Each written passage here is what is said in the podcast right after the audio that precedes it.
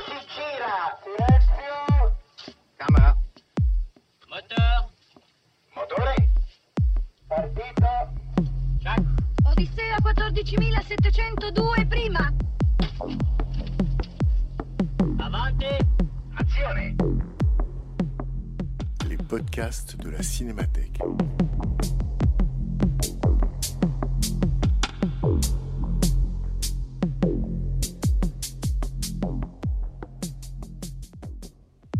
2016, la Cinémathèque française invite une personnalité à programmer quelques séances pour parler des films de sa vie. À chaque séance, projection d'un film, suivie d'une prise de parole et d'un dialogue avec les spectateurs. En mars 2016, c'est le cinéaste Serge Boson qui se prêtait à cet exercice en programmant le film The Lawless, connu sous le titre français N de Joseph Lozay. Rencontre avec Serge Boson, animé par Bernard Benoliel. Bienvenue, à la Cinémathèque. Ravi de vous voir euh, si nombreux, à la fois pour euh, la séance programmée par euh, Serge Boson, sans doute aussi pour voir les, deux films évidemment de, de ce soir, et peut-être au-delà le programme préparé par Serge Boson. Vous le savez, on essaye, programme après programme, de lancer une invitation chaque fois, un cinéaste, un écrivain, un scénariste, et de lui proposer en quatre films de programmer non pas les films de sa vie, mais disons quatre films, soit qu'il a retenus, soit qu'il travaille, soit qui, qui comptent pour lui, que ce soit des films très connus. Euh, avec euh, Fieschi, on a vu Jacques Fieschi, on a vu Mélancolia, ou Un condamné à mort s'est échappé de Robert Bresson, ou comme ce soir avec euh, Serge Boson, le film de Joseph Lozé, que je vais moi-même découvrir ce soir, N, The Lawless. Comme je fais ça généralement, on va le faire rapidement. Qui voit ce film, The Lawless, pour la première fois ce soir Voilà. Ce qui explique peut-être votre présence. Voilà. euh, je suis ravi évidemment d'accueillir euh, Serge Boson euh, ici pour quatre séances, dont vous avez le détail dans le programme. Serge Boson, cinéaste évidemment, acteur, cinéphile aussi, j'allais dire évidemment, qui a beaucoup écrit sur le cinéma, en particulier dans la lettre du cinéma. Et puis, on est quelques-uns, même plusieurs, très nombreux, à avoir plaisir à sa parole sur le cinéma, ses idées sur les films. Et c'est aussi pour ça que, euh, bien évidemment, on l'a invité. Voilà, Serge, tout de suite, je te cède la parole pour que tu dises ben, ce que tu veux. Quel- quelques mots sur le film, quelques mots sur l'osé ou peut-être euh, l'idée de cette programmation. Ben, merci, euh, je suis très content d'être ici euh, à la Cinémathèque. Je voudrais demander à Rosette de me rejoindre parce que je crois qu'elle est dans la salle. Voilà, Rosette. Voici Rosette, donc euh, merci. Voilà. Bonjour. Parce qu'en fait, le principe de chacune des séances que j'ai choisies, c'est qu'il y ait deux films, euh, les deux rares, avec un long métrage et un court métrage. Voilà. Euh, juste pour répondre à la question de la commande, et je donne la parole à Rosette, par rapport au film de ma vie, moi, si j'avais voulu répondre à la commande de manière euh, littérale, stricte, j'aurais choisi les films de ma vie, c'est-à-dire les films qui m'ont marqué. Souvent, en général, c'est l'enfance, l'adolescence, voilà, le très jeune âge. Donc, j'aurais pris, je sais pas, L'enfant sauvage de Truffaut, J'aurais pris À nos amours de Piala, j'aurais pris Evans Gate de Chimino, j'aurais pris Les Tétours d'Amérique de Sergio Leone.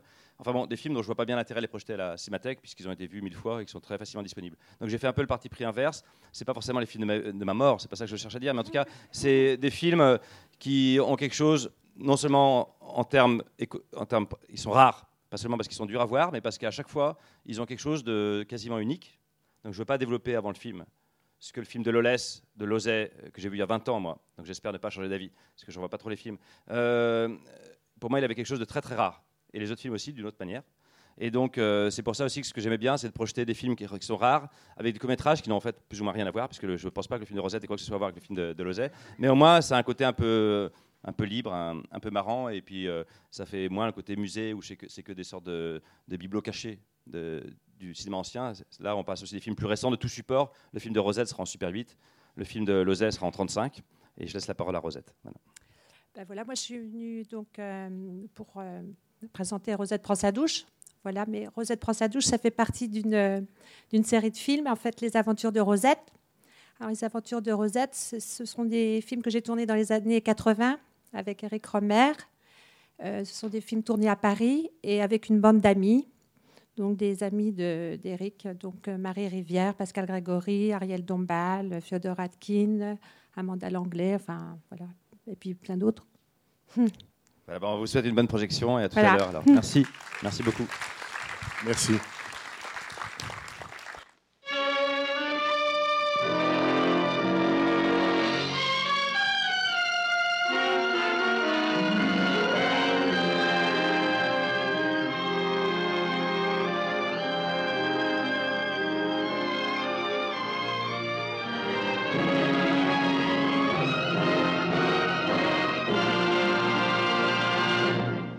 Que ça vous a plu. Donc euh, maintenant, on va avoir une sorte de discussion. Euh, c'est une forme qui a trouvé. Rosette est quelque part dans la salle. Et d'ailleurs, euh, un premier mot. Euh, J'avoue, donc comme je le disais, j'ai eu le film il y a 20 ans. Et j'ai choisi le film de Rosette que moi je n'avais jamais vu projeté, mais sur une petite VHS qui m'avait passé Pascal Grégory pendant le tournage de La France. Et je pensais qu'il n'y avait aucun rapport, comme j'ai dit. Mais c'est sûrement un chemin vraiment de traverse pour commencer le, débat. Mais on peut dire qu'il y a un rapport sur un point précis qui est peut-être technique, on pourrait dire, ou esthétique.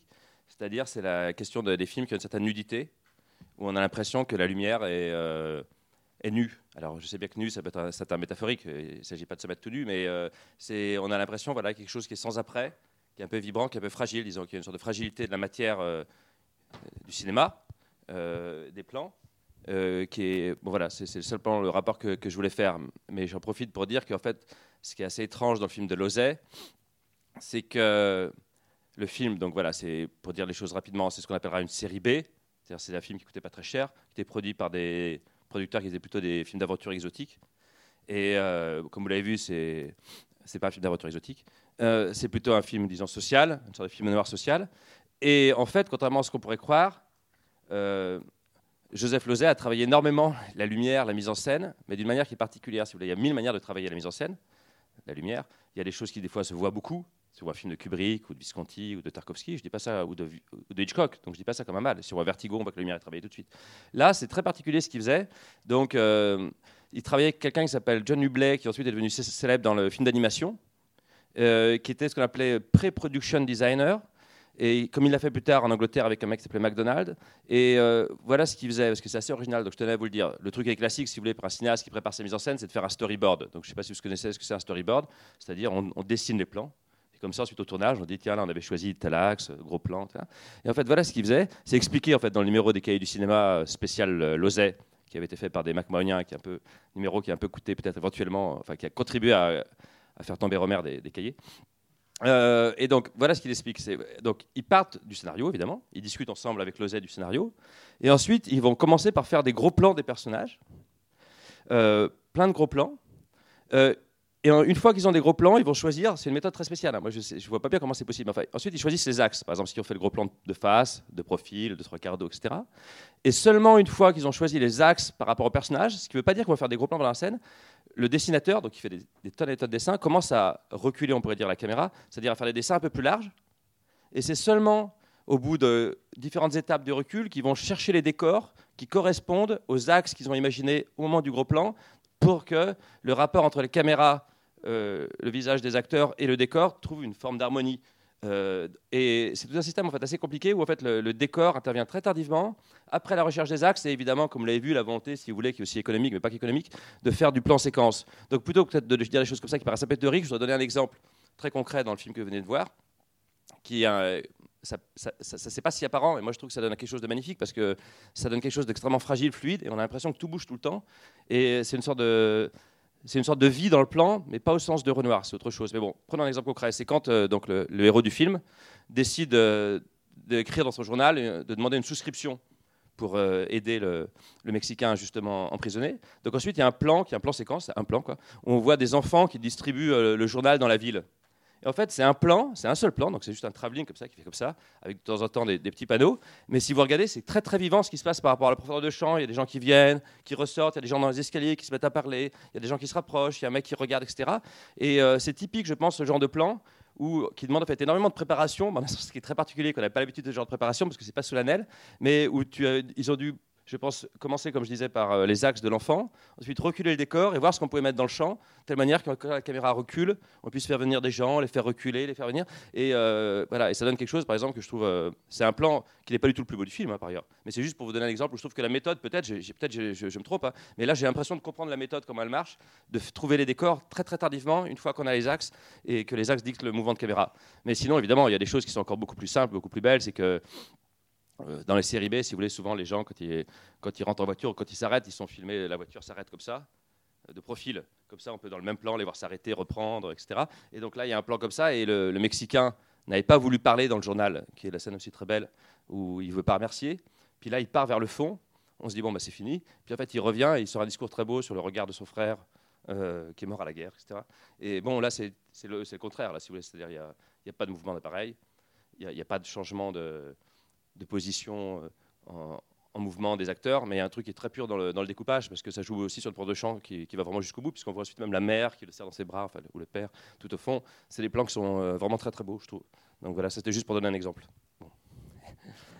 Bon. Alors sinon, ce que je voulais vous dire, oui, j'avais pas mal de choses à dire, mais je ne vais pas être logorique. C'est que, donc au début, vous avez vu MacMahon Distribution, et donc c'est vrai que le film a un certain rapport avec le MacMahon, donc ça, il faut que j'explique un, un tout petit peu. Euh, ce qui ne sera pas le cas des autres films que je vais présenter, mais là, oui.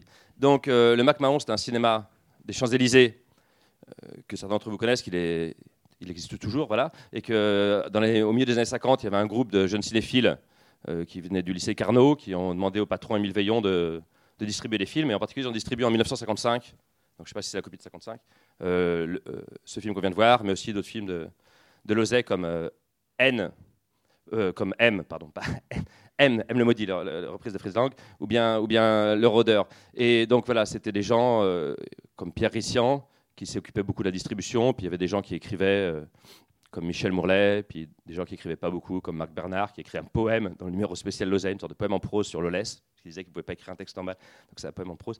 Euh, voilà, Michel Bernard, Jacques Serguin, etc. Et donc voilà, ce qu'on a retenu, c'est qu'il y avait un carré d'as du MacMahon, qui était Walsh, c'était tout simplement les photos qu'on voyait en entrant dans le cinéma, je crois. Moi, j'étais pas, évidemment pas né à l'époque. C'est Walsh, Raoul Walsh, Otto Preminger, Fritz Lang, Joseph Lozay.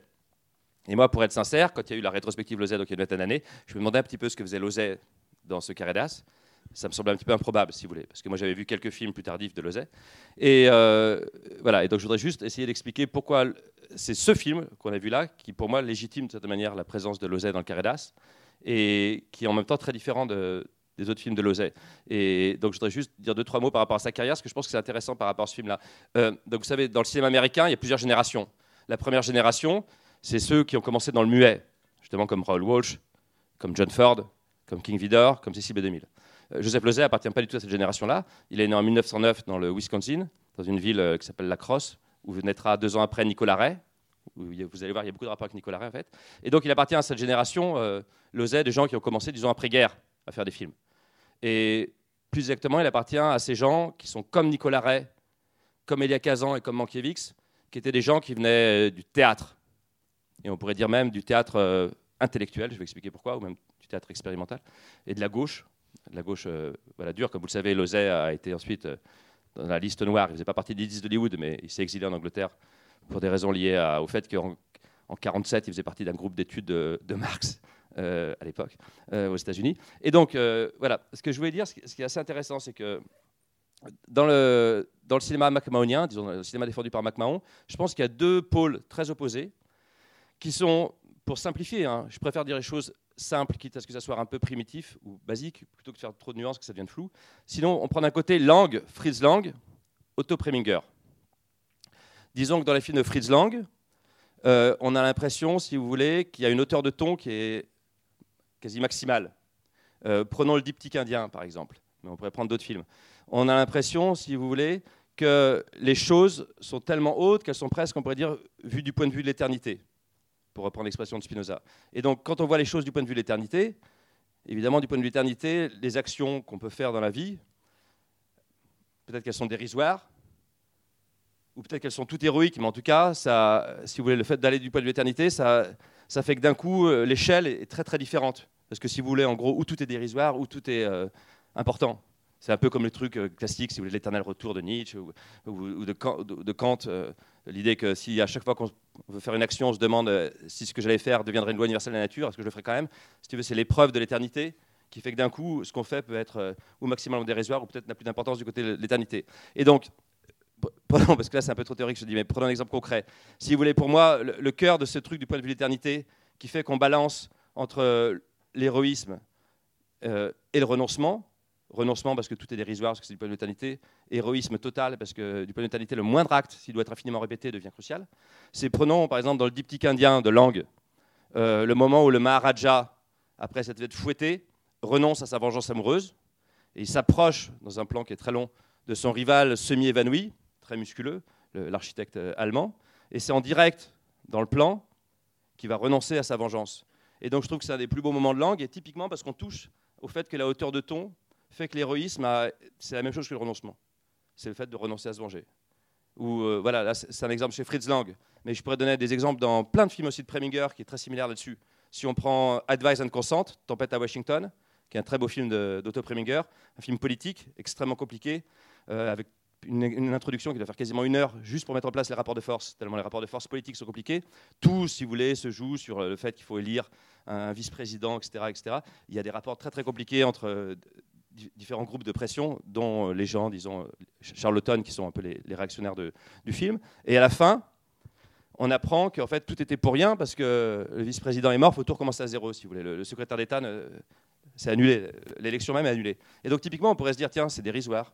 Du point de vue de l'éternité, toute cette espèce d'immense gigantomachie de rapport de force s'écroule, mais c'est pas au sens moderniste, si vous voulez, où plus rien ne compte, euh, sentiment d'i- d'inutilité, ou le côté existentiel, l'absurdité, finalement, tout ça c'est du vent. Non, euh, c'est pas de l'amertume, si vous voulez. Le fait que ça se dissipe dans la poussière, c'est comme la noblesse du, renoncement, qui chez Lang est un renoncement d'une personne. Là, il n'y a personne qui renonce, c'est juste carrément c'est le film entier qui renonce à la machinerie qu'il a mise en place pour laisser juste euh, le fait que maintenant c'est fini, mais pas sur un mode, encore une fois, de dérisoire. Je trouve pareil, c'est cette espèce d'équilibre entre, euh, du point de vue d'éternité, ce qui a valeur de, de renoncement et ce qui a valeur du choix absolu ou euh, d'héroïsme de, de chaque instant, puisque chaque décision qu'on prend devrait être infiniment renouvelée. Enfin, je pourrais donner plein d'autres exemples, si vous voulez. Donc, Condamné au silence, aussi un film de Preminger qui est très beau, qui finit sur un renoncement de, de Cooper qui se bat contre l'armée entière. Donc, tout ça pour dire que ça, c'est pour moi un des axes du MacMahon, qui est l'axe, si vous voulez, où on cherche des films dans lesquels il y a cette espèce de sérénité qui est vue de tellement haut qu'elle est presque glacée. Il y a l'impression que presque une sérénité paralysée, ce qui est un truc typique chez Lang. On a l'impression que la durée euh, se creuse et que l'acteur se met à se paralyser. Prenons un exemple aussi tout simple. Dan Andrews, quand il se rend compte dans le dernier film américain de Lang, Beyond Reasonable Doubt, qu'il a fait un lapsus et que donc le spectateur comprend qu'en fait il a réellement tué et que tout était une immense construction pour se sauver, ben, il fait rien d'autre que se bloquer un peu les mâchoires, c'est bien le faire Dan Andrews, et juste s'arrêter. C'est juste une sorte d'arrêt typiquement de langue où euh, il y a une sorte de terreur abstraite, parce que personne ne va lui taper dessus, hein. personne ne va lui tirer un flingue, mais tout est fini, tout s'écroule. Et c'est ces choses voilà, dont j'essaie de parler, euh, dont Helmut Ferber aussi disait que c'est ce qui était propre à langue, c'est cette espèce de, sentiment de paralysie qui, qui- qui naît un moment dans le silence du plan, sans qu'il y ait besoin qu'il se passe quelque chose de plus. Ça peut être juste un lapsus. hein.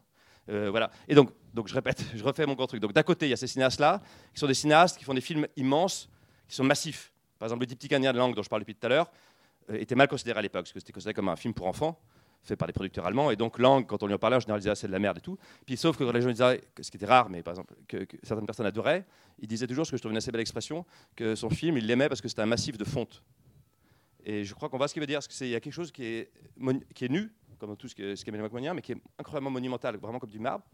Donc tout ça pour dire qu'il y avait ce côté-là du, du lié à ce que je dis sur euh, éternité, renoncement, héroïsme, etc. Et puis il y a un complètement autre axe qui est moins connu, qui n'est pas du tout cet axe euh, voilà, sur héroïsme, renoncement, monumental, inexorable. C'est un axe qu'on pourrait dire Joseph Losey, Ida Lupino, qui sont des films qui sont beaucoup plus sur des faits divers, pas du tout des grandes aventures exotiques, pas du tout des, des- des grandes, euh, euh, des grandes fictions de la fatalité, comme chez Lang, où à partir d'un lapsus ou d'une machination, une sorte de chose inexorable se met en place. C'est des films qui sont au contraire sur un sentiment de présent. Le contraire de l'éternité, ça serait le présent dans ce qu'il a d'ouvert, pas l'éternité dans. euh, voilà, pour moi, ça serait pour les choses simplement. Il y aurait d'un côté l'éternité dont je parlais, qui, a à voir avec la hauteur de ton, qui fait que l'héroïsme rejoint le renoncement, et puis au contraire, le présent qui est tellement ouvert que, euh, c'est libre, on peut faire des choix, on peut s'en sortir. Disons, c'est une sorte de, cinéma qui est, au niveau des récits, est beaucoup proche du fait divers, Et au niveau, disons, de la politique, c'est une sorte de cinéma un peu progressiste, disons tout simplement. On, essaie de filmer comment, ici c'est le journaliste, quelqu'un peut avoir euh, une liberté de, choisir un moment de défendre quelqu'un qui est attaqué dans la ville. Et, euh, les émotions que procurent ces, deux types de films sont très très très différents. Et euh, bon, voilà, c'est ça que je voulais dire. Et, je pense que Joseph Lozay, comment il est arrivé, si vous voulez, à faire Parce que ça, c'est juste son second film.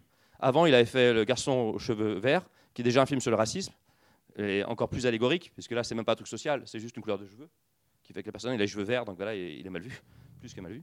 Euh, et euh, en fait, je pense que ça vient de la formation de Lozay, qui est très particulière. Parce que je disais tout à l'heure qu'il a fait du théâtre, comme Nicolas Ray, comme Kazan, mais c'est en un sens très particulier. Vous allez voir, c'est très très différent justement de la génération d'avant, tous les Ford, les Walsh, les 2000, les Vidor. C'est-à-dire que Lozay, pour être simple, donc il, avait commencé des études de, de médecine à Dartmouth, et puis il a arrêté.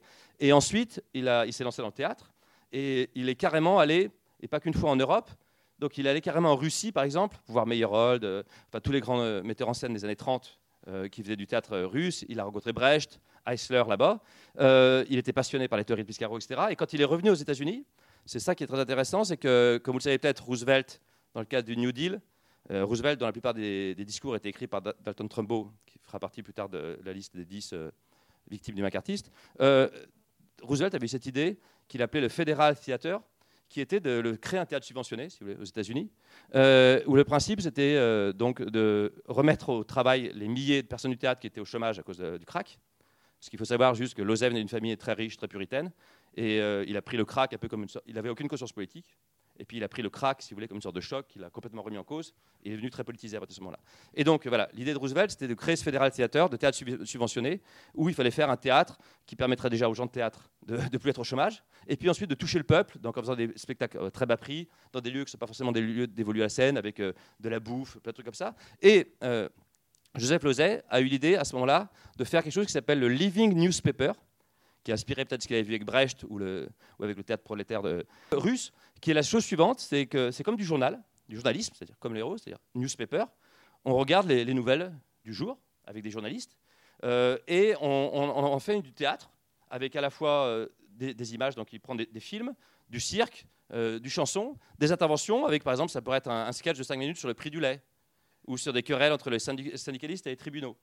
Et euh, ce, truc du living newspaper a été, euh, je pense, qui a un peu fait que Lozay a arrivé à canaliser ce qui était avant juste un goût, euh, disons, de spectateur ou de, passion dans un, le fait de se mettre à travailler, si vous voulez. Et donc, ils ont. euh, et là-dedans, il y avait Nicolas Ray, par exemple, qui était très intéressé par la chose, qui s'est retrouvé un moment régisseur. Il y avait Kazan aussi, etc. Il y avait même Samuel Fuller, qui faisait partie simplement des journalistes qui contribuaient à écrire les textes. Et ce qui est intéressant, c'est que ce Living Newspaper, il l'a créé avec un journaliste qui avait été viré de l'United Press, qui était l'organisme qui regroupait tous les journalistes aux États-Unis, parce qu'il avait voulu créer un syndicat, justement. Et pas seulement créer un syndicat, mais créer une certaine forme de législation syndicale, parce qu'il y avait une opposition, si vous voulez, à ce qu'on appelle là-bas euh, syndicalisme horizontal, syndicalisme vertical, c'est-à-dire que les patrons commençaient à accepter l'idée qu'il y ait des syndicats, mais en essayant de les segmenter au maximum, si vous voulez, par exemple pour les voitures, il y aurait des syndicats pour des carrosseries, euh, syndicats des fraiseurs, etc. Et eux, ils défendaient l'idée qu'il fallait que ce soit un syndicat pour toute l'automobile, simplement que les rapports de force soient plus puissants.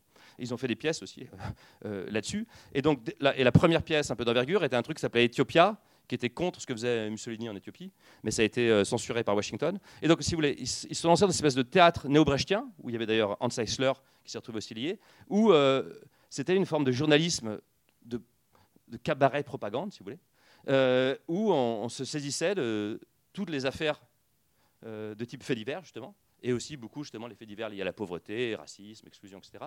Et on, faisait des spectacles euh, à très bas prix euh, pour plein de gens. Ensuite, voilà, il y a eu plein de problèmes justement de censure assez rapidement, de problèmes politiques, du fait qu'on les a accusés très vite d'être communistes, etc. Et donc ça s'est arrêté. Il y avait aussi, bien sûr, Orson Welles et John Husman qui faisaient aussi partie du Fédéral Theater. Enfin, je ne vais pas me lancer là-dedans parce qu'il y aurait mille trucs à dire. Plus ou moins tous les gens importants ensuite de, cette se- seconde génération de cinéastes américains se retrouvaient à un moment, euh, se à un moment là-dedans. Et donc voilà, à un moment ça s'est arrêté. Et donc il a voulu faire un second truc, ça serait appelé Social Circus, et qui était sur le même principe, mais un peu plus cirque, si vous voulez, un peu plus cirque que, théâtre. Et, là, Kazan et Nicolas Ray trouvaient que c'était pas encore assez à gauche, donc ils voulaient faire un truc qui s'appelait Action Theater, qui était encore plus communiste, je crois. Euh, et euh, à nouveau, il y a eu des problèmes euh, politiques, etc. Jusqu'au moment où la Rockefeller Foundation, toujours liée aussi à des fonds de Roosevelt, lui a demandé de- d'être le directeur, c'est très étrange ici, d'un nouveau un truc social, mais de superviser des films d'éducation pour les enfants, mais vous n'avez pas l'argent pour faire du tournage, donc c'est que du montage. Et donc, c'était sur plein de sujets de société pour essayer de faire des films didactiques, si vous voulez. Donc, il dit qu'il a beaucoup appris, euh, non plus le rapport aux acteurs là, mais le rapport au montage. Et ensuite, c'est juste pour finir sa formation qui est quand même très complète, il s'est mis à faire de la radio. Il a fait plus de 95 pièces radiophoniques avec des acteurs comme Paul Muni, etc. Et d'ailleurs, euh, dans les gens aussi du Living Newspaper ou, dans le, projet euh, du Social Circus, pour ceux qui s'intéressent ici, bon, c'est un peu plus pointu, mais il y avait beaucoup de, gens ensuite qu'on retrouve dans des acteurs un peu cultes comme Burgess Meredith, Norman Lloyd, des choses comme ça. Enfin bon. Et donc, euh, c'est par la radio en fait, que Louis B. Meyer euh, de MGM l'a contacté, puis ça s'est pas fait. Et ensuite, euh, à RKO, à la RKO donc, Dor Sherry, qui était un peu euh, l'anti-Louis B. Meyer, si vous voulez, que vous voulez faire un peu des films à message, et John Ousmane, le mec lié à Wells, au Mercury Theatre, ont proposé de faire Le Garçon aux cheveux verts. Et malheureusement, à cause de problèmes politiques déjà liés au macartisme, Dor Sherry a dû partir, et c'est Howard Hughes, comme vous le savez, qui a racheté la RKO, et qui lui est évidemment d'un tout autre bord politique, qui a un petit peu enterré le film. Donc ensuite, euh, il est parti, il, s'est retrouvé à la Paramount, où il a fait ce film, et dont le scénariste, sous un faux nom, c'est Daniel Manwaring, qui était un grand scénariste et un écrivain de polar, si vous voulez.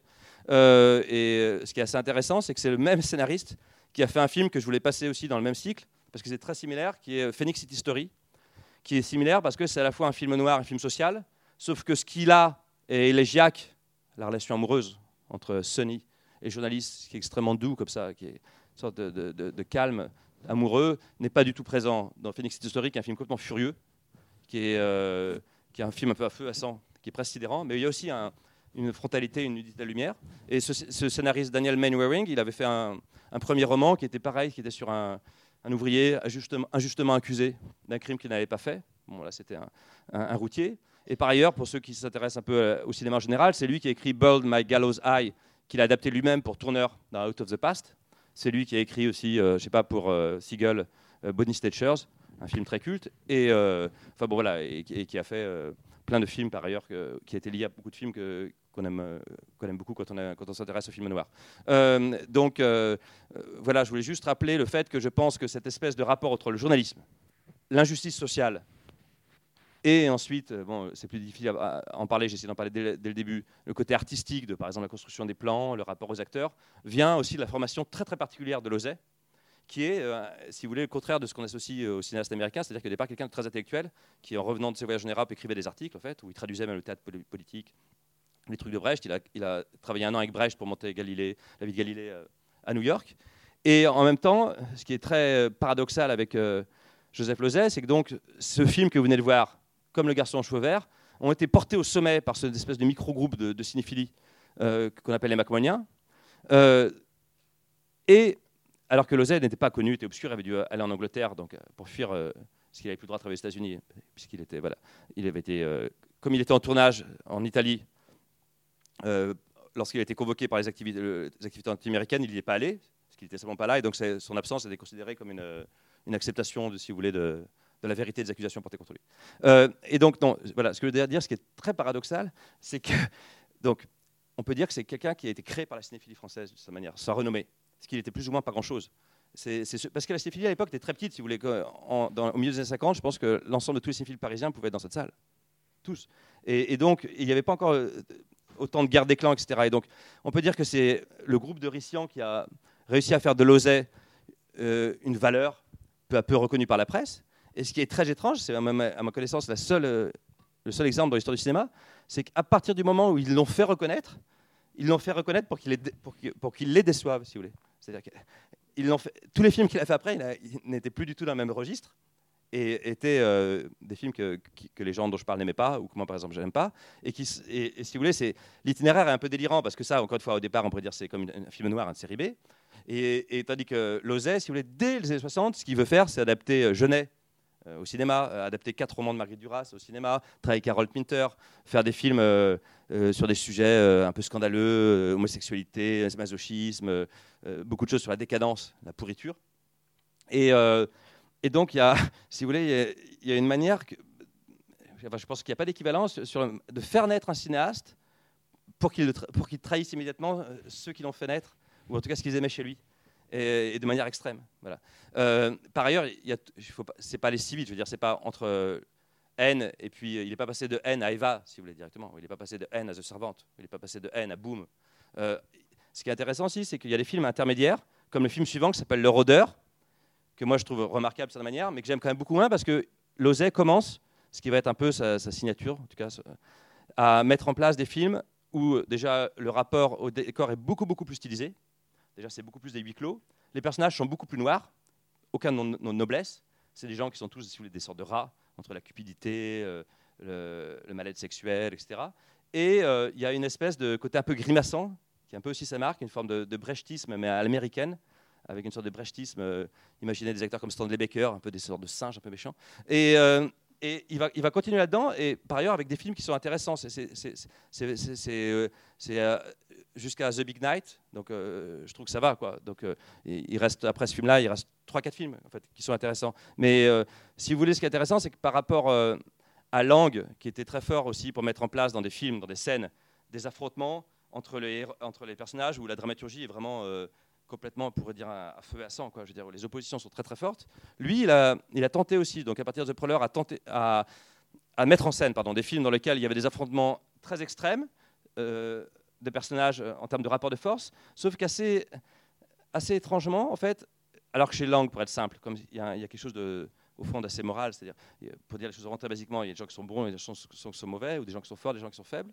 Alors qu'en fait, comme euh, Lozay a mis là-dedans, très progressivement et de plus en plus, le thème de la décadence, ça a créé une sorte de vrillage où les, où les forts sont des faux forts, les faibles des faux faibles, et on rentre dans des trucs beaucoup plus proches de la dialectique du maître et des esclaves, comme dans The Servante, où c'est le domestique qui manipule l'autre. Et c'est assez intéressant la manière dont la décadence a fait que sa dramaturgie tout en rapport de force, peu à peu, euh, euh, s'é- s'amollit, si vous voulez, comment dire, ou se, tord, ou se baroquise, juste parce que euh, la décadence fait que du même coup, euh, les oppositions euh, ne peuvent plus être tranchées réellement, ou à chaque fois elles sont comme euh, gangrénées par quelque chose.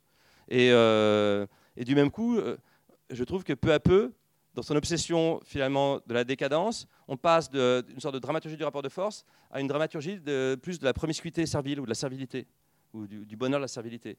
Et donc on se rapproche beaucoup plus, ce qui est encore une fois l'opposé de ce qu'aimaient les, les de thèmes un peu viscontiens sur euh, la promiscuité, la servilité.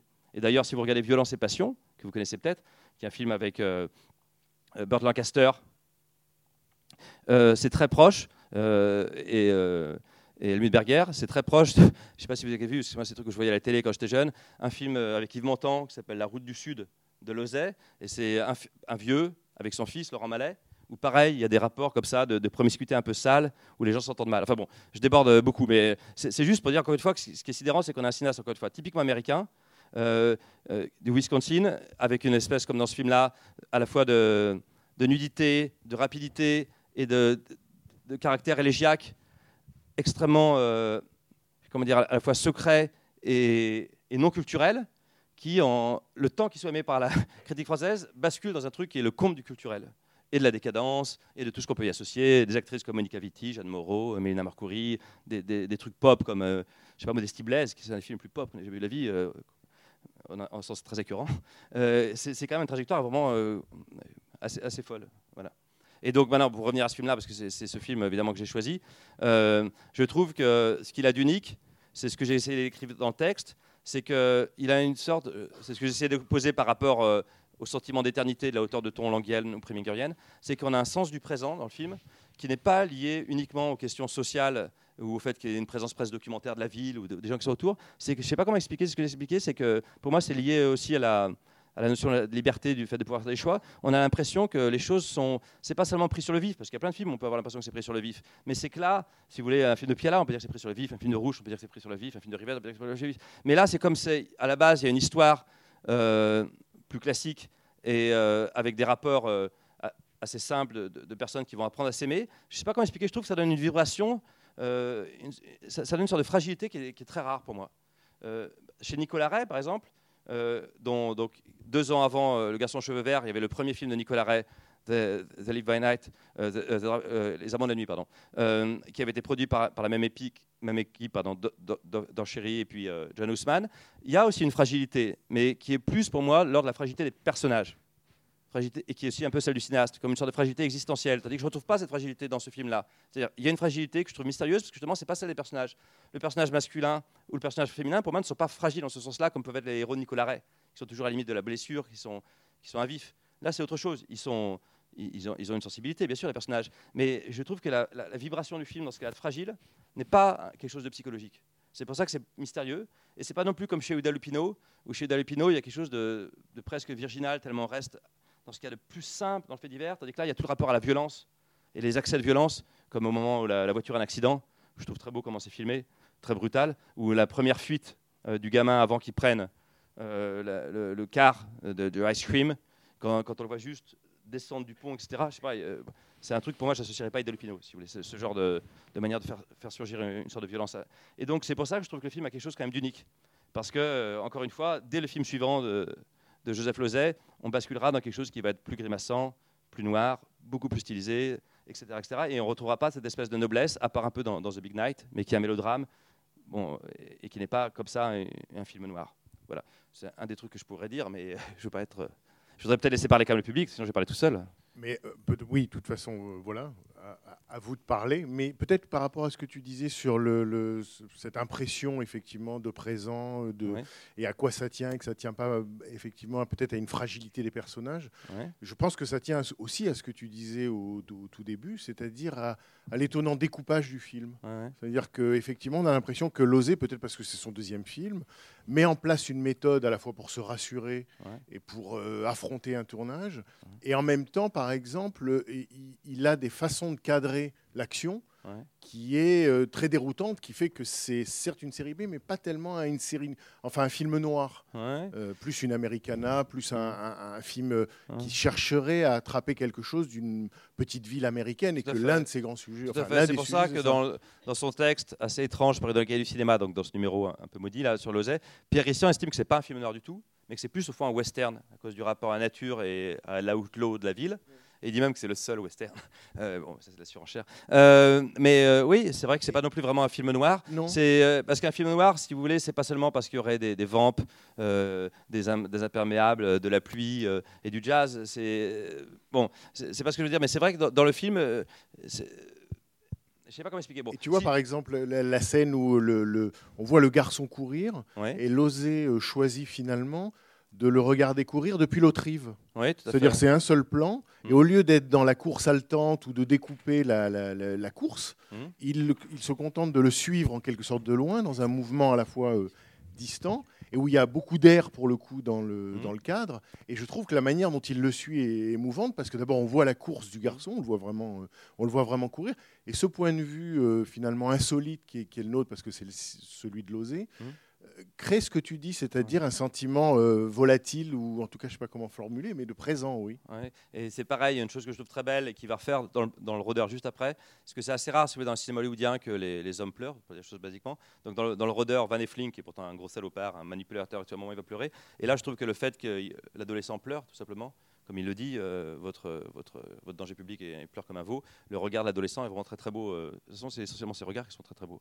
Euh, mais bon, euh, moi j'avoue que c'est pas du tout que je prends à la légère la dimension sociale. Le film contre le lynchage, contre l'exclusion, etc. Mais je trouve que ce qui est le plus beau dans le film, c'est plutôt la manière dont ça se tresse avec le sentiment de, de douceur de vivre lié à l'histoire d'amour. Quand il parle de ce qu'il aime dans les petites villes, c'est l'odeur des feuilles qu'on brûle. On voit derrière un mec qui, brûle des feuilles. Donc c'est même pas métaphorique. C'était très joliment fait dans, dans porteur de chant où le, bruit. euh, euh, la, cir- la circulation de l'air sur un terrain de football, etc. C'est-à-dire que le rapport qu'ils ont tous les deux, c'est quelque chose que je trouve vraiment très très très très beau dans le film, le sentiment de bonheur fragile qu'il y a. Et en plus, ça c'est lié quand même à la série B, c'est les acteurs qui l'incarnent. euh, pour des choses simplement. C'est-à-dire, un producteur, quand vous voulez, parce que moi j'essaie de faire des films aussi, si vous voulez, voulez faire un film, il va vous dire bon, il faut que l'histoire soit forte, il faut que les acteurs soient charismatiques, il faut qu'il y ait des rebondissements, etc. Alors qu'en fait, si on réfléchit bien, euh, la question des acteurs charismatiques, c'est faux en fait. C'est-à-dire que la plupart des films, ce qui est beau, c'est que les acteurs sont ternes souvent. Et par exemple, l'acteur principal, il est terne, si vous voulez, physiquement, il n'est pas très beau, il est assez commun, il a un âge qui n'est ni celui d'un jeune homme, ni d'un truc. Et en fait, c'est comme John Payne chez Alan Dwan, enfin, on pourrait se donner mille exemples, peut-être Rock Hudson chez Glass Cirque, c'est que ce côté terne physique apporte une, euh, une inscription dans l'existence commune qui fait que on a l'impression qu'il y a quelque chose qui est beaucoup plus universel parce que non seulement ils ne sont pas hors du commun parce qu'ils seraient trop beaux, trop forts, etc., mais parce qu'ils ont quelque chose d'un tout petit peu gris qui fait que quand l'émotion remonte, elle va d'un peu plus loin que si c'est quelqu'un qui était déjà, si vous voulez, euh, je dis n'importe quoi, un, un- mage romantique. Vous voyez ce que je veux dire? Moi, je trouve que ça apporte énormément. Et pareil, Gail Russell, une actrice que moi je trouve extraordinaire dans le film, qui est à nouveau assez proche, je trouve, de, certains trucs que fait Ida Lupino. Euh, Parce que, euh, bon, il faut savoir qu'il y a eu plusieurs étapes du scénario. Il y en a eu trois. Et Joseph Lezay voulait plus pousser leur histoire d'amour. Euh, mais à l'époque, c'était mal vu.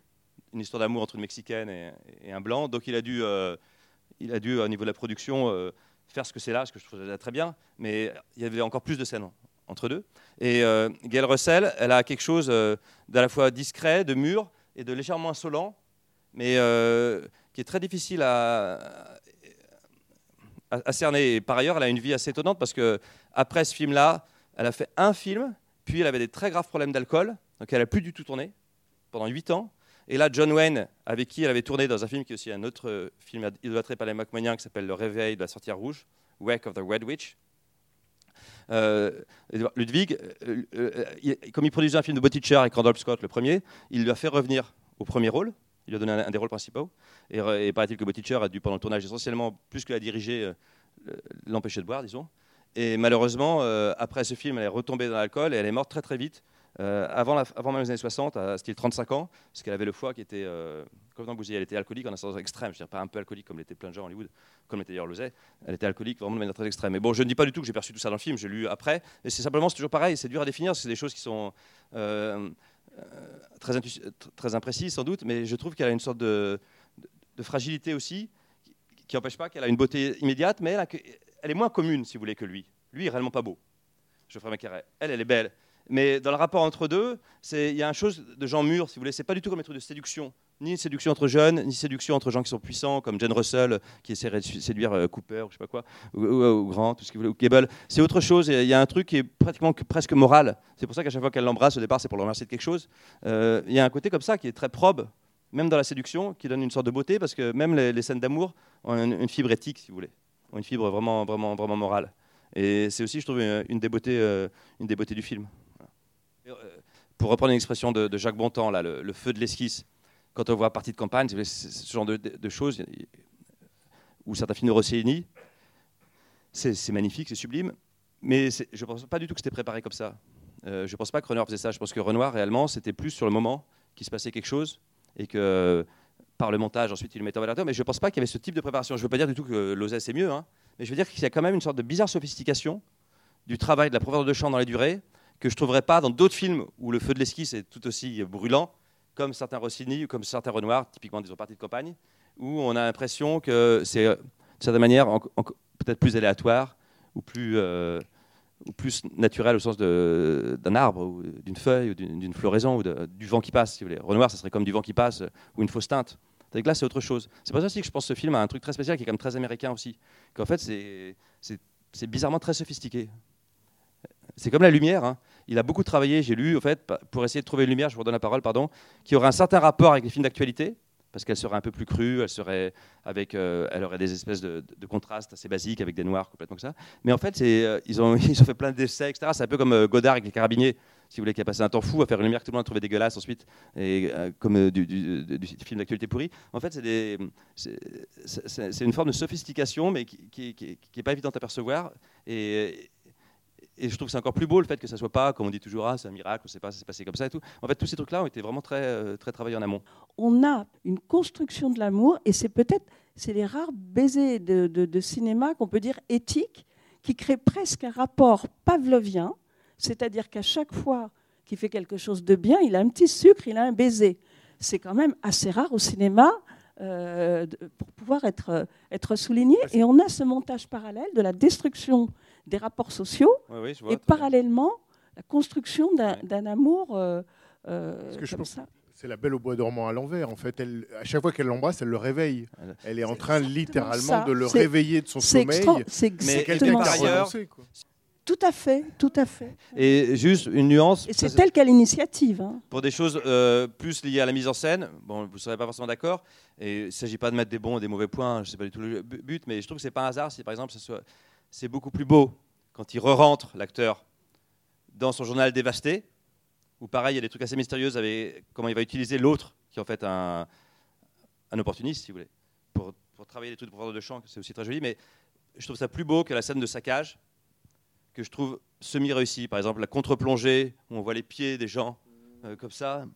Je vois pas bien l'intérêt de ce plan. Bon, c'est des détails, hein, mais euh, je trouve que euh, c'est- dans le rapport à violence à, l'osé dans ce film, contrairement aux criminels, contrairement à Time Without Pity, contrairement à Blended, c'est on a l'impression que ce qui l'intéresse plus, c'est la décharge, parce qu'une fois que quelque chose est déchargé, il y a un, silence qui peut remonter, et c'est la force du silence après la décharge, plus que la décharge, si vous voulez. Voilà. Et euh, c'est pour ça que je trouve vraiment plus belle, par exemple, le, moment où il arrive dans le silence que le moment du saccage. Oui, je suis à peu près d'accord avec euh, tout ce qu'a dit Serge Boson. À une exception près, un point d'histoire que je tiens à préciser, je ne crois pas du tout que ce numéro Lozé-Brecht ait joué le moindre rôle dans le conflit interne au cahier et le remplacement de Romer par Rivette. Je m'explique. Euh, il y a 100 raisons esthétiques, politiques, morales, etc., qui ont entraîné ce conflit et ce remplacement, mais ce numéro n'a joué aucun rôle. Il a même j'étais très loin, c'est ce que, l'histoire a, a raconté.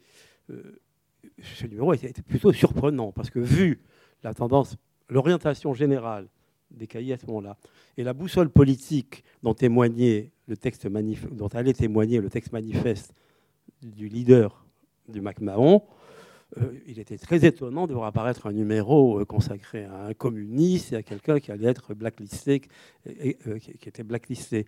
Donc, euh, je ne crois pas du tout, du tout, je ne vois pas en quoi euh, Rivette, puisque c'est lui qui euh, euh, pouvait euh, considérer ce numéro comme scandaleux. J'étais plutôt plus proche de ses opinions que de celles supposées du leader. Je ne parle pas du MacMahon en général et de l'intérêt esthétique et de, et de leur goût cinématographique, mais la boussole politique du leader du MacMahon, son célèbre texte euh, sur un art ignoré, et la tendance décaillée à ce moment-là, et c'est plutôt plus proche de Rivette euh, que de Romer. Je ne crois pas du tout que ce numéro Bon. ait joué le moindre rôle dans le remplacement de l'un par l'autre. Ben, c'est possible. hein. Moi, c'est avoue que c'est des choses que j'ai lues. En particulier, Crivette avait été très énervé par le texte de Jacques Serguine, qui était dans ce numéro, et aussi par l'utilisation du mot race, qui était dans le texte de Marc Bernard, et aussi d'ailleurs dans le texte de Rissian. Euh, mais bon, c'est possible. Moi, encore une fois, je n'étais pas là à l'époque, donc je sais rien. Peut-être que ça n'a pas joué, donc euh, voilà, je ne peux pas, euh, peux pas en dire plus. Peut-être que c'est lié aussi à l'importance qu'à ce moment-là, par l'existence de ce dossier spécial Lozé dans le numéro des cahiers de 1960, le- le- le- la place que ça manifestait qu'ils étaient en train de prendre. C'est-à-dire que le nombre de pages, la capacité finalement à faire signer dans les cahiers des MacMahoniens, non? Que le numéro est quasiment entièrement, comme vous le savez, euh, il n'y a que dans le numéro. Il y a Michel Delegue qui reste le seul personnage des cahiers, mais c'est pour faire un article sur Kotafavi, qui était un des, des idoles coup, de, il y a des une MacMahon, prise donc, de, C'est comme une prise de pouvoir voilà, un peu. une Voilà. forme d'entrée. Voilà, il y a une sorte d'entrise. Voilà. Moi je, moi, je voudrais dire autre chose aussi, c'est que moi, j'ai très bien connu Lozay. Du, à partir du moment où j'ai travaillé avec lui longtemps, puis j'ai Oui. fait j'ai travaillé avec Rivette aussi, et, et, et- et je suis très ami, et c'est pour ça que je suis là ce soir avec Pierre Rissian, qui m'a dit, bah, euh, Serge Boson repasse ce film. Donc euh, il faut quand même mettre un, petit bémol sur l'idée qu'il le détestait. hein, euh, Pierre après, sur l'idée qu'effectivement, ils aient lancé, comme, Pierre a, effectivement fait, euh, fait connaître plein de réalisateurs extraordinaires et qui sont des gens qui restent, dont Lozay, et c'est sûrement Lozay dont il est le plus fier. Et il a vu tous les films. Mais que pour les films du début. Non, non, Si. non. Mais non, non, mais ça, c'est une, une- une- ça, c'est une mauvaise idée. Moi, Mais quel film alors après celui du début bah, il est venu voir, non, il est venu voir Klein. euh, effectivement, il s'est fâché avec. euh, ils se sont fâchés puisque, comme tu le sais, euh, peut-être Pierre a écrit un bouquin Oui, assez désagréable sur Lozay. Il a été hébergé chez Lozay pendant un an et quand il est sorti effectivement de ce compagnonnage avec Lozay, il a écrit un bouquin qui a effectivement beaucoup déplu à Joe. Et le fait que le film déplaise, euh, que, que- que le bouquin déplaise à Joe a fait qu'il lui a demandé, il ne voulait plus avoir de rapport avec lui. Mais en fait, Pierre m'a demandé à partir d'un certain moment de pouvoir venir voir. euh, Joe ne le voulait même pas pour les, pour, pour les projections de Monsieur Klein. Et il a demandé à voir euh, Monsieur Klein dans une projection où Joe ne serait pas.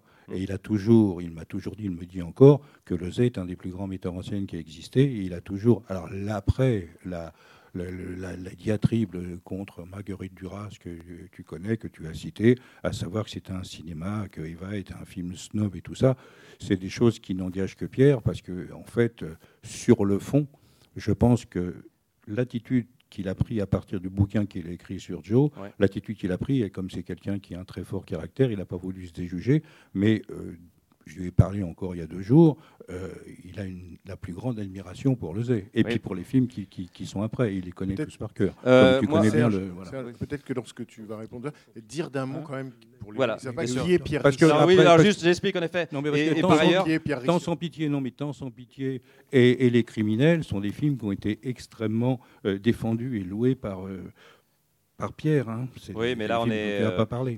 je, je suis d'accord, mais euh, on est quand même. On peut rajouter un an et demi, deux ans si vous voulez. Enfin bon, euh, donc juste, alors Pierre Rissian, euh, c'est quelqu'un euh, qui est difficile à définir parce que bon, il a fait beaucoup de choses. Donc au début, il était un adolescent au lycée Carnot qui, avec des amis comme Ma- Marc Fabre, Michel Bernard, etc. Euh, ils sont, allés voir un exploitant, donc Émile Villon, au McMahon, pour programmer des films. Ensuite, ils sont devenus un peu attachés de presse. Lui, il est devenu pardon, un peu attaché de presse, un peu distributeur. Il a fondé McMahon Distribution. Il a ressorti des films de Lupino, il a ressorti des films de Louzet, il a ressorti des films de Friesland qui étaient inédits, comme House by the River.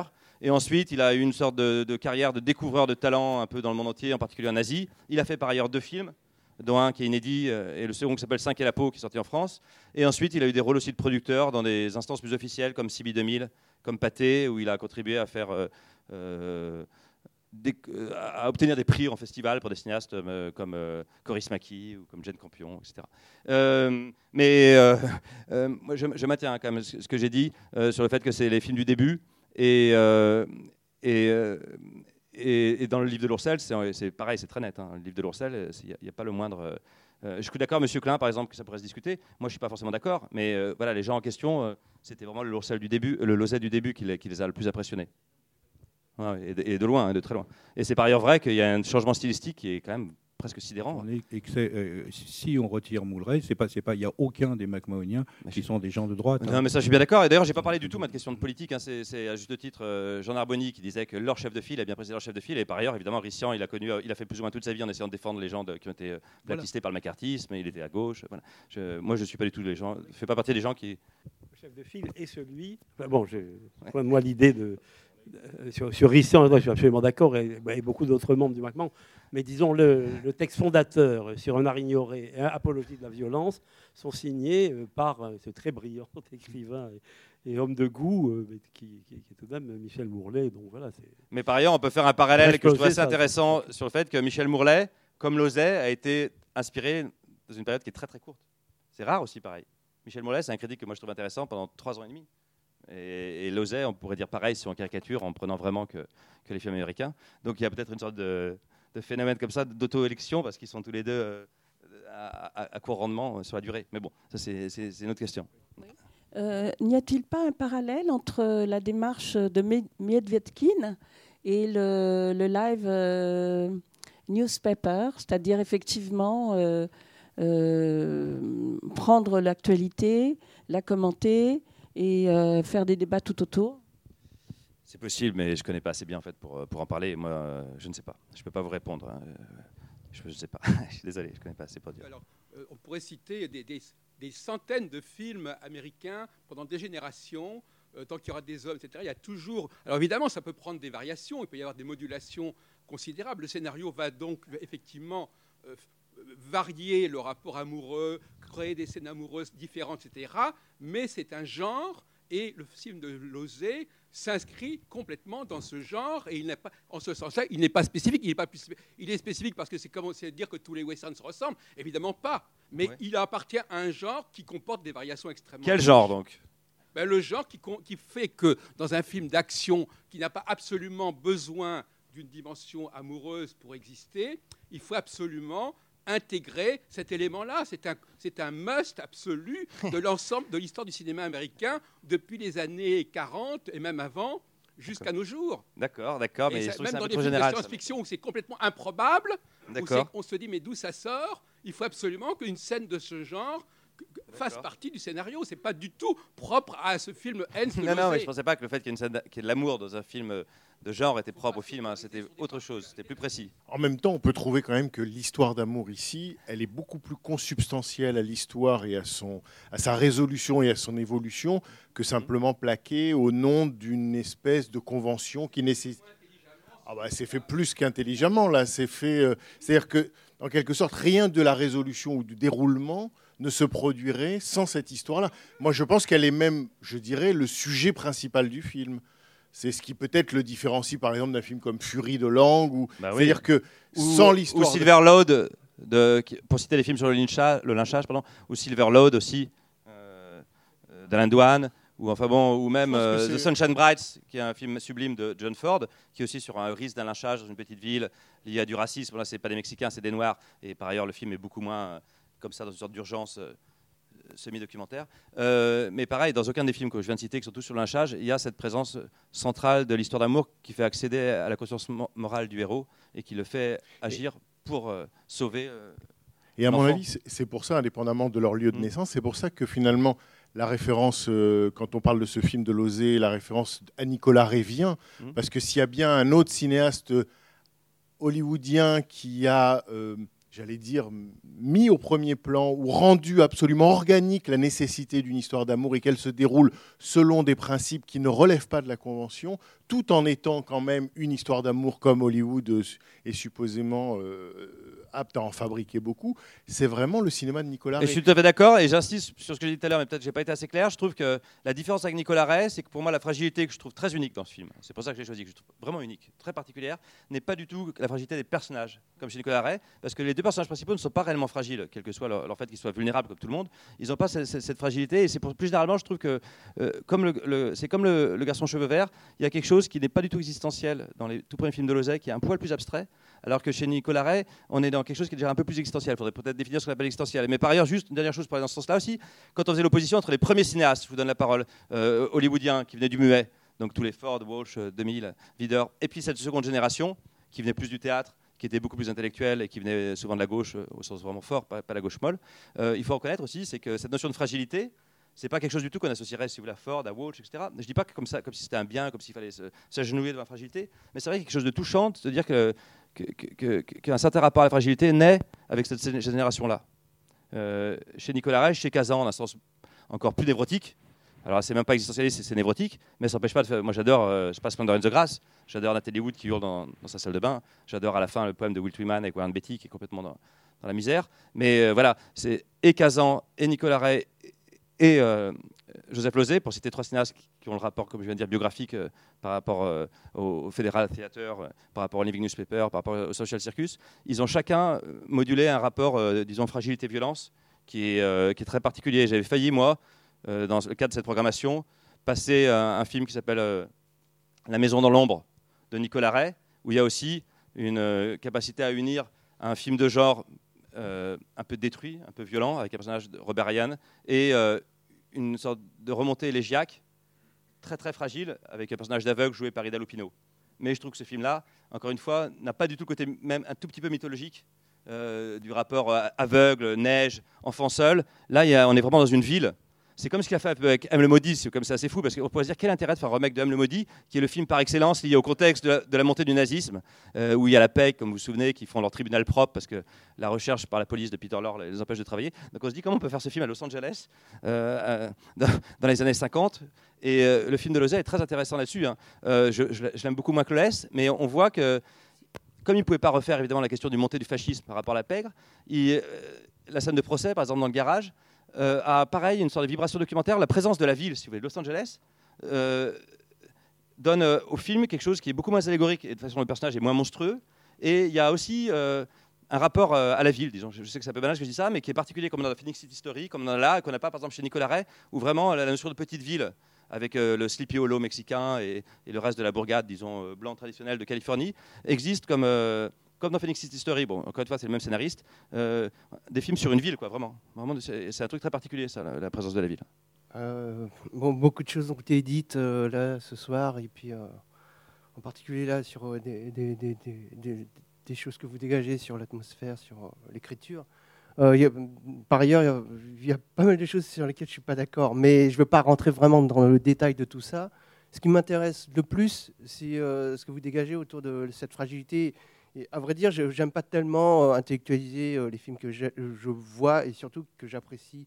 Euh, mais là, c'est vrai que vous touchez un truc, c'est ça qui m'intéresse. Et donc, je réfléchis en même temps que vous, parlez. Et je me dis, euh, c'est quoi cette force dans ce film euh, Qu'est-ce qui fait que euh, enfin, ça fait cette singularité, euh, même dans, dans lui-même hein euh, par rapport aux autres films qu'il a fait. C'est- C'est vrai que c'est très différent, on va dire. Les titres ont été cités. Euh, Klein, euh, Eva, euh, mais même l'assassinat de Trotsky, il vraiment, ou la truite, où on est vraiment dans quelque chose de- d'encore plus cérébral, enfin éthéré, etc. Donc là, ce qui est fort dans, ce que je vois, enfin dans ce que je ressens, en fait, à, vrai dire, c'est ça, dans ce que je ressens, c'est d'abord l'effet d'immédiateté. On rentre de plein pied dans une histoire et a, priori, en, en tout cas moi, je, je l'accepte tout de suite en tant que ça me concerne. Voilà. Euh, et euh, ce qui s'agrège autour de ça, cette immédiateté, c'est la, prise sur le vif. Donc il y, a- quelque chose de, on est dans le vif de quelque chose, le vif du sujet bien sûr, mais le vif de, quelque chose qui ne va pas. Et en plus, on, ressent euh, le, caractère intuitif de la chose filmée. Donc je retraduirai un peu tout ce que je viens de dire par un, un- avif intuitif qui fait que ça rend le film, enfin qui donne cette intensité euh, au film. Enfin, c'est comme ça que je l'ai ressenti. Après, on peut. D'accord. Voilà. C'était plus un commentaire qu'une question, mais je, je- je suis d'accord. Je, je- je crois que je suis d'accord. Euh, je voulais juste souligner une chose qui m'a frappé quand j'ai vu le film. Euh, C'était le, euh, la présentation des, des Mexicains qui, à mon sens, était bien en avant de son temps, dans, euh, disons, par rapport à ce- l'espèce de stéréotypes et les caricatures qu'on voyait des migrants, des, euh, travailleurs agricoles euh, itinérants euh, de l'époque, ou même des Mexicains tout court. Euh, J'étais frappé à quel point ils étaient des, euh, personnages euh, entiers. euh, euh, qui n'étaient pas réduits à une espèce de simple caricature euh, de, de- d'ouvriers ou de, presque euh, des, des, des- des arriérés, quoi. Ils étaient des gens, euh, disons, qui méritaient pleinement euh, la bonheur, le bonheur et euh, il y avait des gens qui étaient en mesure de, de les aider ou qui, qui voulaient les aider. À mon sens, euh, à l'époque, euh, c'était quelque chose qu'on voyait euh, très rarement. Sur la représentation des Mexicains dans le cinéma hollywoodien avant 49-50, je suis incapable de répondre. Je connais pas ça assez bien. En revanche, en 50, me semble-t-il, il y a un film d'Anthony Mann aussi, euh, The Border Incident. Euh, voilà. Qui est contemporain. qui est contemporain. Moi, j'insiste sur un truc que j'essayais de dire au début, peut-être c'était trop théorique, sur l'opposition par rapport au carré d'As entre l'axe Preminger-Lang, pour simplifier, ce que Walsh mettrait à part, et puis cet axe Lozay-Lupino, où d'un côté il y avait l'éternité, de l'autre côté le présent. D'un côté il y avait l'héroïsme comme euh, indiscernable du renoncement, et d'autre il y avait la possibilité de faire des choix, la liberté qui s'ouvre en temps réel, et que l'amour permet euh, à la liberté de, faire le bon choix. Et, euh, et vraiment, j'y tiens parce que des deux côtés, ça me paraît quand même des sortes d'absolus cinématographiques, au sens où les deux sont des. C'est un peu prétentieux de ça, parler de, points d'incandescence. Pour donner un exemple précis euh, du premier, tout à l'heure, j'ai cité le Maharaja au moment où il renonce. J'ai cité Advice and. J'ai cité Condamné au silence, mais peut-être c'est mieux de citer juste un plan, qui est pour moi encore une fois typique de ce premier rapport au MacMahon, c'est-à-dire euh, la glaciation, la paralysie de l'éternité qui, tombe sur le plan et il y a une sorte de petit silence et voilà, euh, ben, prenez par exemple Advice and Consent à nouveau, à Washington, cette immense machination politique. Donc, euh, dans le cadre d'un jeu de, force très compliqué, il y a un militaire qui cache son homosexualité, qui va être euh, outé, comme on dit maintenant, et qui va se suicider. Et le plan, juste après qu'on comprenne son suicide, avec un cut hyper, hyper rapide, on voit Jen Tierney, qui avait déjà en plus plus ou moins disparu des écrans, qui juste bat, des cartes pour des sénateurs un peu âgés, comme ils le sont tous, en silence.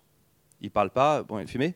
Et juste, encore une fois, le silence de ce plan, il y a une sorte de glaciation qui, correspond vraiment à ce que je voulais dire sur le, premier axe. Il y a un, sentiment de, je sais pas comment d'éternité, euh, de glaciation.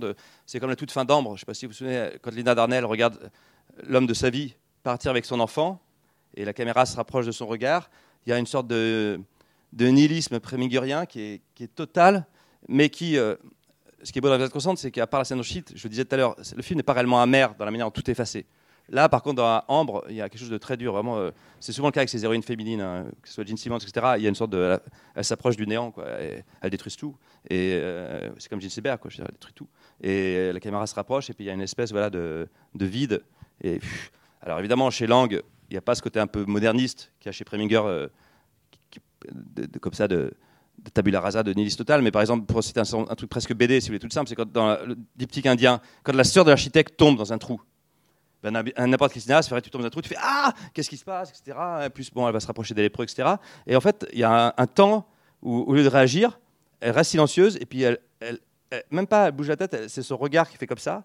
Et pareil, ce genre de suspension que je trouve typique de, de ce que je voulais appeler ces, ces impressions de, de glaciation, de moment de petite paralysie où l'éternité met son emprise sur le plan et fait que tout s'arrête et, voilà, c'est des choses qui sont parmi moi ce que je trouve qu'il plus beau au cinéma. hein. Et c'est pour ça que l'autre axe que je découvre plus aujourd'hui finalement, parce qu'il est plus furtif, qui est l'axe Lupino-Lozay, en fait je pense qu'il y a moins d'exemples euh, que, que du premier.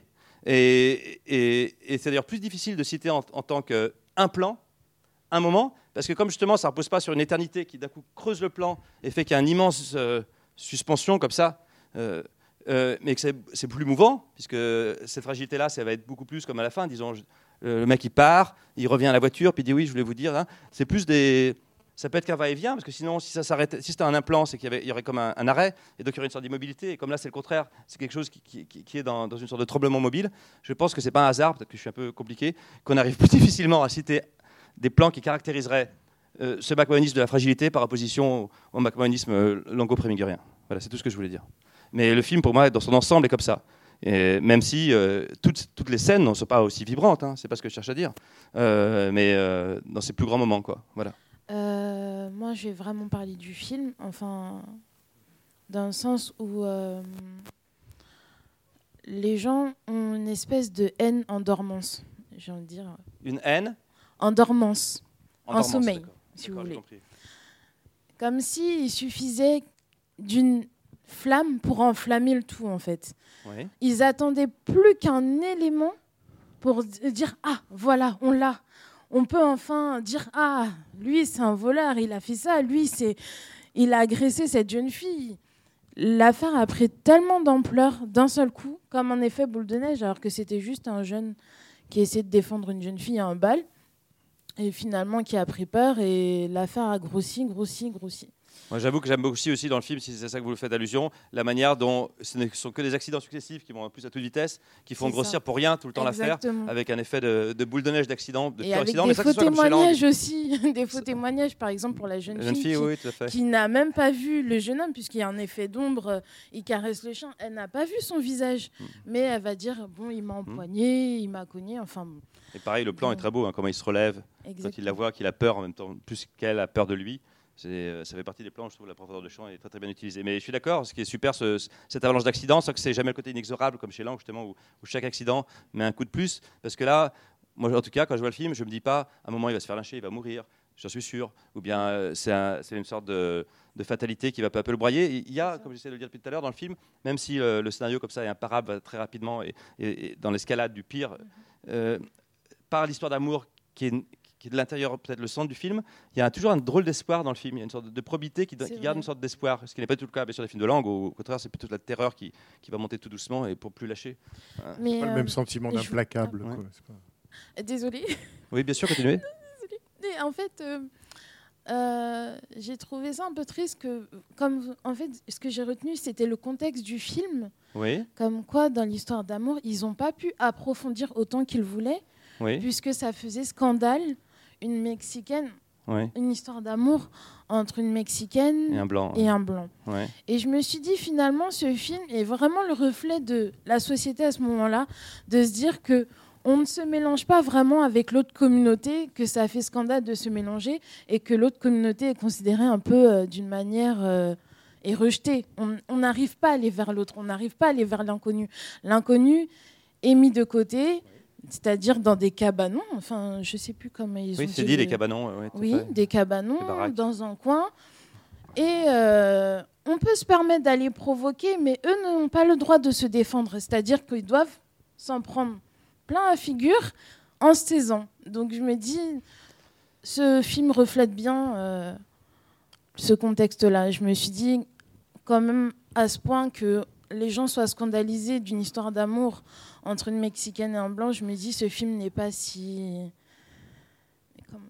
Vous voulez dire que si le film n'avait pas eu cette autocensure, il aurait été mieux Et vous trouvez ça triste pas- que- Non, je dis pas qu'il aurait été mieux. Non, Non, non, non, non. Vous Je dites- dis juste que c'est le reflet de ce moment-là, c'est tout. D'accord. D'accord. Vous inquiétez pas. Ah non, non, mais pas du tout. mais je- J'aurais pu comprendre. Mais, euh, moi, je trouve que l'équilibre est bon là. Mais en même temps, j'aurais été évidemment curieux de savoir. Et d'ailleurs, j'imagine pas tellement quelles auraient été les scènes en plus, qu'est-ce qui aurait pu vraiment Ah se passer. non, moi je dis qu'il il est Hein très bien le film. D'ailleurs, il m'a fait vibrer. J'étais avec eux et j'étais scandalisée. Enfin, je l'ai vraiment vécu. Donc, euh, cette injustice euh, croissante, euh, en fait, c'est pas tant l'histoire d'amour qui m'a marqué, c'est plus la discrimination en fait. D'accord, voilà. je comprends. Non, non, je comprends. Mais c'est très important dans le film, bien sûr. Mais il y a beaucoup de films américains sur le racisme, hein, quand même. Par ailleurs, euh, je veux dire, euh, Lozey a commencé par deux films là-dessus, mais il y a des cinéastes qui en ont fait presque une spécialité. Par exemple, un cinéaste comme Samuel Fuller, donc qui avait été un des journalistes qui écrivait au Living Newspaper pour ses spectacles de journaux télévisés en version cabaret euh, politique, avec justement des films, de la radio, etc. Il a fait beaucoup de films sur le racisme. Le sommet étant peut-être White Dog, mais Crimson Kimono, euh, euh, Corridor, enfin bon, euh, c'est tout le temps qu'il en a fait, China Gate. voilà, donc la différence, si vous voulez, c'est que Fuller, il a beaucoup d'imagination, ce n'est peut-être pas forcément le cas de Lozey, et c'est pas comme un mal que je dis ça. C'est que Lozey, il reste un peu à ras du fait divers dans ce qu'il a de- d'un engrenage sec, alors que Fuller invente des histoires démentes, comme le fait d'un d'un chien qui aurait été entraîné pour euh, attaquer les Noirs, et que quelqu'un veut déséduquer, veut pas tuer, mais éduquer pour qu'il n'attaque plus les Noirs. Pardon? Mais c'est la rééducation qui est, qui est folle, c'est parce que normalement tu là-bas, comment tu vas rééduquer un chien tu vois, c'est- c'est- qui est autre- Oui. Je suis, je suis assez, je suis assez, euh, Oui. je suis assez convaincu par la scission euh, du carré d'as avec d'un côté euh, Lozé, Walsh et puis les deux. Et je me demande si, je ne sais pas, si je, je pose la question, est-ce que cet absolu, cette nécessité, euh, ce, ce point de vue euh, surplombant de Preminger et de Lang ne viendrait pas du fait qu'il s'agit de deux Européens, Allemagne, Vienne, etc., où la notion de destin, de fatalité joue de façon très forte, alors qu'on a chez Lozé quelque chose qui est plus proche de la contingence, euh, des, du possible, du libre choix, etc. Est-ce que ça ne vient pas du, de la provenance européenne de Lang et, euh, et de Preminger? Oui, c'est possible, c'est possible, c'est tout à fait possible. Euh, J'avoue que je ne sais pas vraiment quoi répondre de plus que, que c'est tout à fait possible. Et hum, non, mais di- disons si, ça, serait long, mais euh, en plus le type de de filmer des scènes du point de vue de l'éternité, et donc de toucher à ce moment où euh, héroïsme et renoncement euh, s'équivalent, euh, est, est- très différent chez Lang déjà que chez Preminger. Mais en tout cas, il y a la même hauteur de ton maximale. Lozay, je pense encore une fois que c'est un cinéaste avec ce que ça peut avoir de moins immédiatement ambitieux au niveau euh, esthétique, qui était un cinéaste progressiste, avec ce que ça voulait dire vraiment d'essayer de faire des films euh, on essaie de, de montrer qu'on peut euh, lutter contre telle discrimination, qu'il faut avoir le courage de le faire, etc. Euh, Lang aurait trouvé peut-être ça un peu terne comme projet. Vous voyez ce que je veux dire? C'est vraiment des films citoyens avec ce que ça pourrait avoir aujourd'hui. En même On se dit c'est des films qui vieillissent Ouais. plus mal, on n'aurait pas envie de les voir. Et, c'est pour ça que c'est aussi un exemple à part.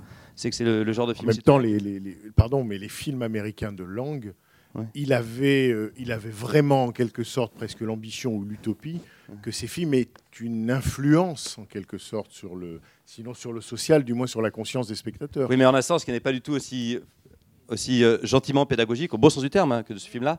Euh, et par ailleurs, il y a des théories très différentes. hein. Moi, je dis pas du tout que je suis d'accord, mais je ne sais pas si vous connaissez Michel Marmin, un des macmoniens, bon, plus politiquement douteux, qui a écrit un livre sur langue euh, chez, Pardès, qui est sorti assez, assez peu de temps. Et vous savez, toute l'histoire de, de langue qui aurait eu rendez-vous avec Goebbels, si vous voulez, un truc célèbre. Et voilà, et Lang aurait fui, l'un, l'autre, si on entend le mot culture, il sort son revolver, etc. Et la théorie de Marmin, c'est que tout le monde s'est trompé. En fait, ce que Goebbels aurait dit à Lang et que Lang a accepté, c'est va aux États-Unis et montre leur pourriture. Fais des films où tu montres la haine qu'il y a dans leur système qui couve et comment euh, tu, tu détruis l'intérieur de l'Amérique. C'est la théorie de Marmin, je trouve ça assez drôle comme idée, mais bon, voilà. Alors, euh, effectivement, bon, indépendamment des luttes sociales, c'est aussi un film sur le quatrième pouvoir. Et c'est fait de façon extrêmement subtile, puisqu'on voit, de la même façon qu'on voyait le baiser qui déclenchait l'action, euh, là, on voit aussi tout simplement une journaliste qui se contente d'écarter un tout petit peu le col pour montrer qu'elle a été un peu bousculée. Et euh, en faisant semblant de la rendre présentable, en réalité, elle transforme déjà le fait, ce qui va plus ou moins accélérer ou suggérer l'idée d'une bousculade, puis d'un presque d'un viol. Et, euh, hop, c'est fait très délicatement avec ça. Et puis on voit aussi euh, cette, journaliste qui en rajoute des tonnes. Et à chaque fois, les journaux euh, accélèrent, accélèrent et, grossissent, et grossissent le fait,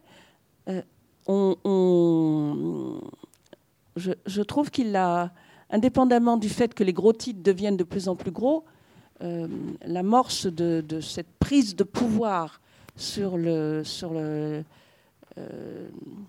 l'objectivité des journalistes est, extrêmement bien.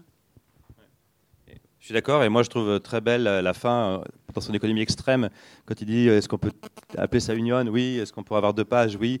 Et juste qu'il lui montre que c'est le geste. J'ai oublié le titre, c'est pas René Tipeuse, la composition, et puis elle commence à poser les gestes, c'est-à-dire que ça peut s'arrêter. Voilà, c'est- c'est très beau. hein. Mais bon, euh, c'est toujours assez beau de faire des films où euh, on, on se rend compte que le, que le, le pouvoir des journaux de province, il, il a l'ambivalence bien sûr destructive, mais que c'est aussi ceux qui peuvent euh, sauver quelque chose. C'est un peu comme dans Park Row, quoi. C'est un peu l'héroïsme intellectuel Fuller. numéro un. C'est-à-dire, c'est dur de filmer, par exemple, l'héroïsme d'un musicien qui aurait son idée de symphonie auquel il ne veut pas résister. C'est dur de filmer, tu vois ce que je veux dire, l'héroïsme d'un sculpteur, mais l'héroïsme d'un intellectuel ou de son journaliste, c'est tout simple. C'est vraiment à la fin de juste écrire euh, un fait et, et un truc où le travail, euh, disons, je ne sais pas si c'est le travail intellectuel, mais en tout cas des, gens qui sont de- comme des intellectuels. Un journaliste, c'est pas un travailleur manuel non plus, c'est pas un ouvrier, c'est pas rien. Et euh, c'est un des trucs qu'on arrive facilement dans le cinéma américain à, montrer euh, où est-ce qu'on peut se loger une forme de résistance ou de, courage. On s'arrête là pour aujourd'hui? Non J'ai l'impression que... Serge est chaud là, non, Merci beaucoup, et... merci, merci, de votre patience. Désolé, c'était un peu long. Merci beaucoup. Merci à Bernard Benolière. C'était les podcasts de la Cinémathèque française.